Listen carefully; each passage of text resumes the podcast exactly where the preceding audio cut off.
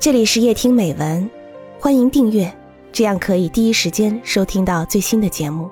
每晚九点，与你相伴。伤感，作者魏德胜。一个叫丁丁的孩子，从小就在家里受到尊老爱幼的训练。比如每次买回苹果来。家长都要让丁丁效仿孔融让梨的故事，丁丁可谓训练有素。他每次都要捡最大的苹果先给奶奶吃，奶奶照例笑着夸赞一番：“嘿，丁丁真孝顺，好孩子。奶奶牙不好，你吃吧。”接下来是爸爸和妈妈，都有不吃大苹果的理由。最后，丁丁抱着那个最大的苹果独享去了。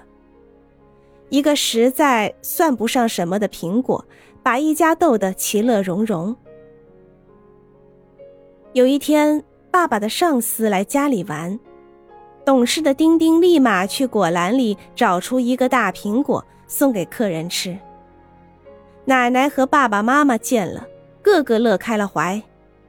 那上司也说：“嗯。”你们家的孩子真不错。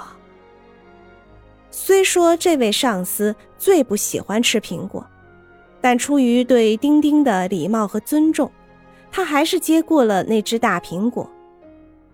不料，他刚咬一口就惹来了麻烦。但见愤怒的丁丁用手指着客人说：“你为什么吃这最大的苹果？你太嘴馋了，你太不要脸了，你太恶心了。”那位上司被这突如其来的变故弄得不知所措，咬在嘴里的苹果咽不是吐不是，一时间令他尴尬不已。怎么会发生这种不可理喻的事？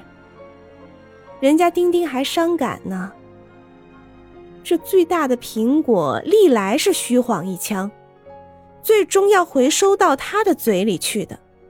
他这次一点思想准备都没有。再说也从没遇到过这种事，于是就跟客人急眼了。丁丁的父母自然更是尴尬万分，也惊恐万分。他们完全没有意识到会发生这一切，于是赶紧向上司解释说：“这大苹果向来是谦让一番，最后必定是要还给丁丁的。”那位上司深深的。哦了一声，说：“我还有事，先走一步了。”竟然是踉踉跄跄出的门。那位上司回到家，触景生情，见了苹果就伤感，不住的自言自语：“哎呀，怎么会发生这种事呢？怎么会发生这种事呢？”不当的教育，所伤及的，恐怕还不止这些。